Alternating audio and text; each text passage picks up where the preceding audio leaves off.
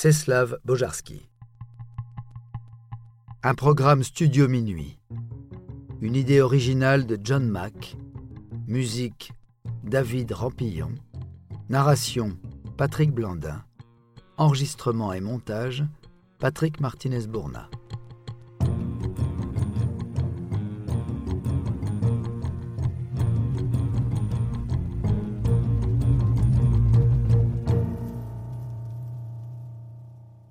Czeslaw Bojarski est un homme discret, tranquille, né en Pologne au cours de l'hiver 1912.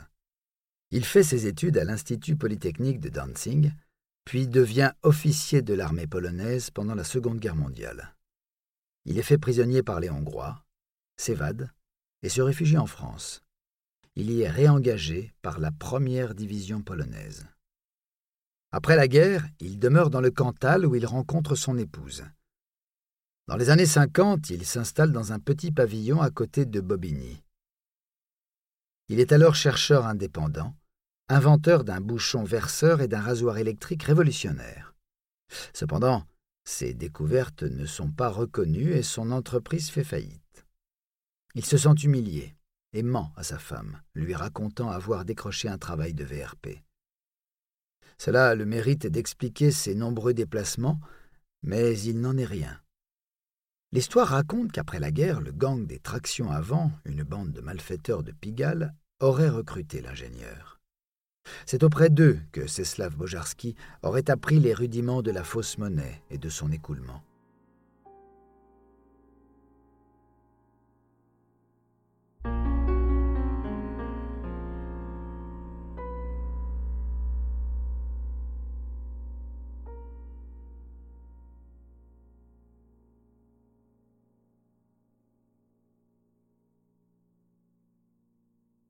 En 1951, la Banque de France enregistre un nombre croissant de faux billets de 1000 francs, les fameux billets bleus.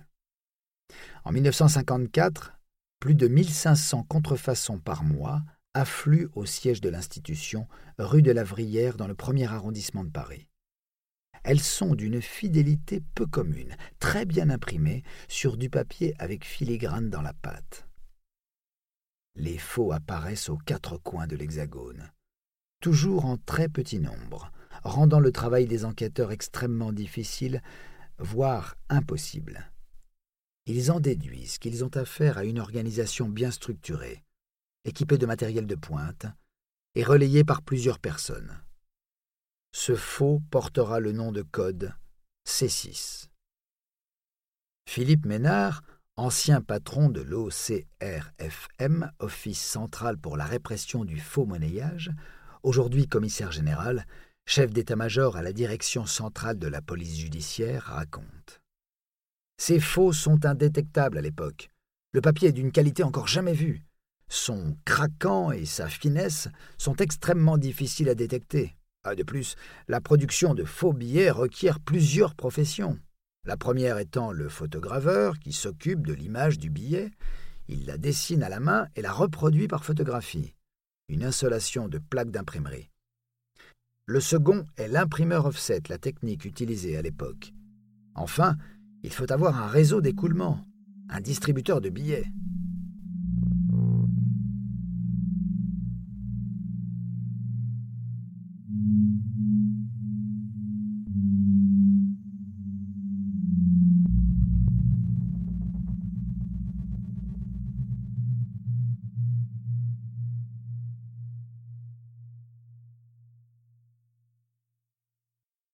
Bojarski, pourtant, agit seul, la nuit, dans son atelier au premier étage de son pavillon.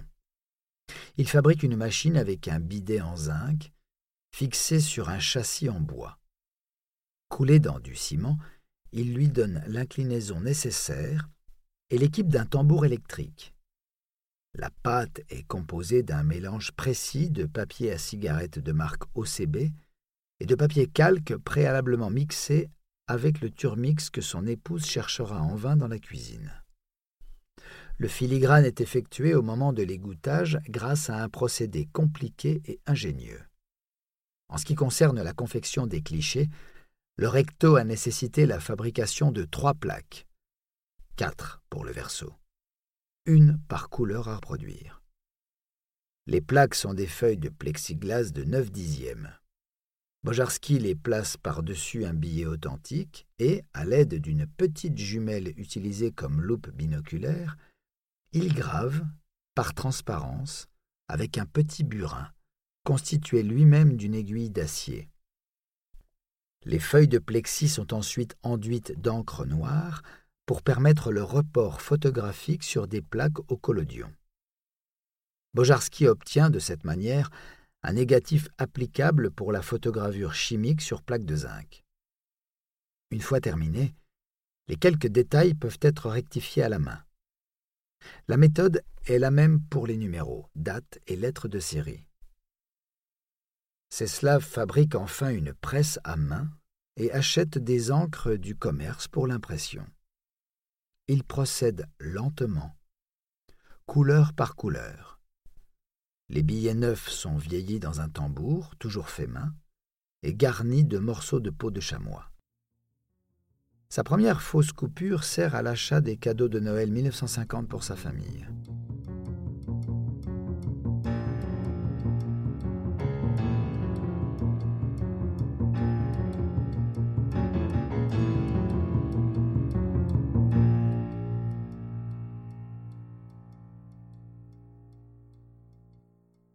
L'enquête piétine dix ans.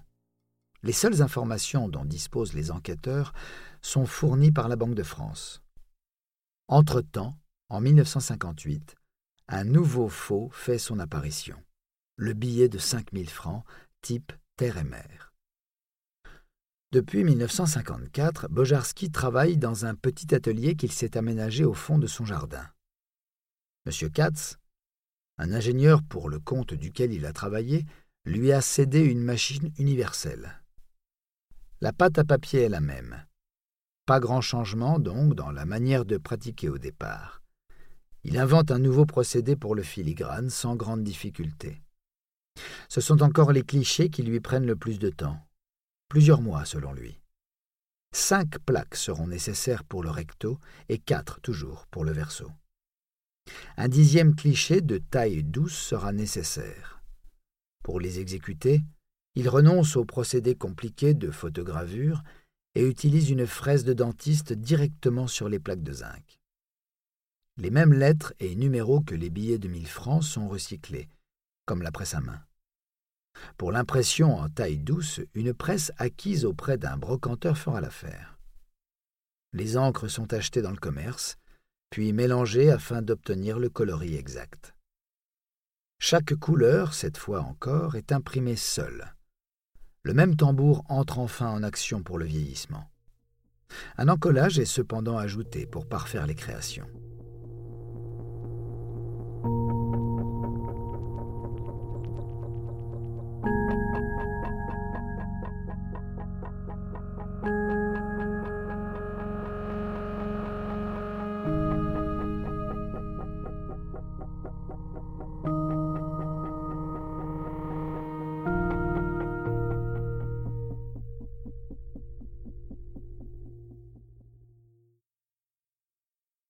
Ceslav Bojarski est extrêmement prudent. Réminiscence de son apprentissage auprès du gang?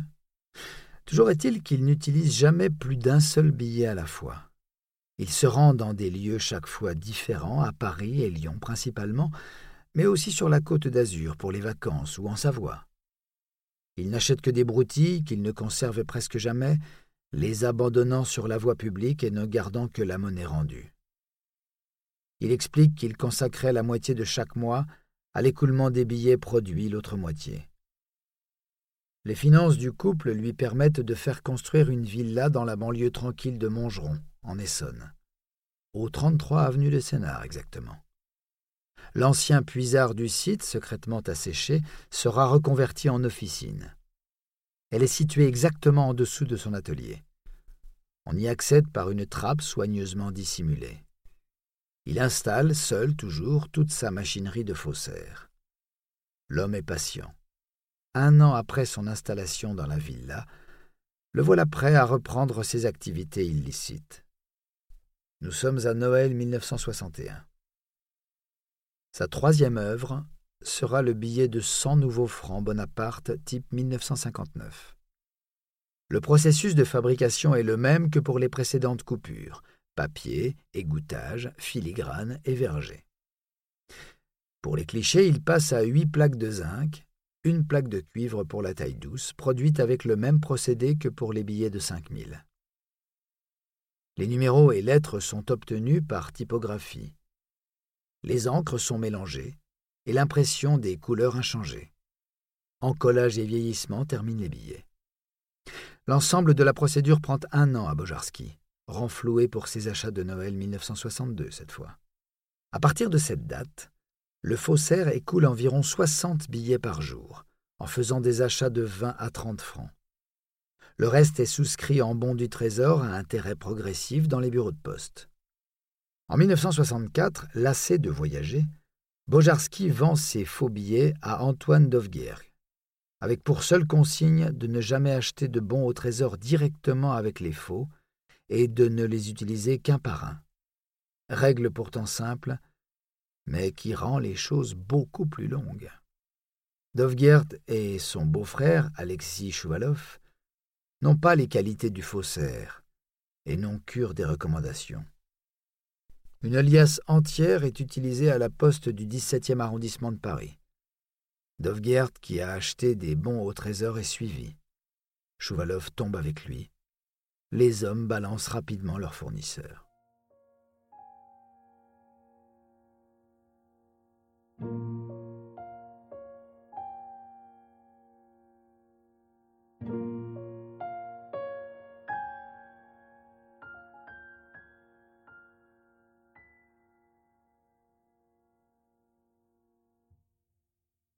Czeslaw Bojarski est arrêté chez lui, devant sa famille qui ne comprend pas ce qui se passe. Une longue perquisition débute pendant laquelle Bojarski proteste vigoureusement. 72 millions de bons du Trésor sont trouvés dans le coffre-fort de la maison, mais rien qui prouve la confection des billets. Les enquêteurs sont prêts de renoncer lorsque l'un d'eux renverse une tasse. La vitesse d'absorption du linoléum est suspecte. L'inspecteur découvre une trappe, en soulève une autre, et l'atelier du faussaire est mis au jour. C'est le temps des aveux. En douze ans, Czeslaw Bojarski aura produit 300 millions d'anciens francs. 3872 faux billets saisis ont été soumis à l'expertise de la Banque de France qui, devant des contrefaçons quasi indécelables, accepta, fait unique, de rembourser les porteurs de bonne foi. Les billets de 100 nouveaux francs Bonaparte présentent six défauts. La feuille verte au-dessus du 1 de 100 NF est mal fermée.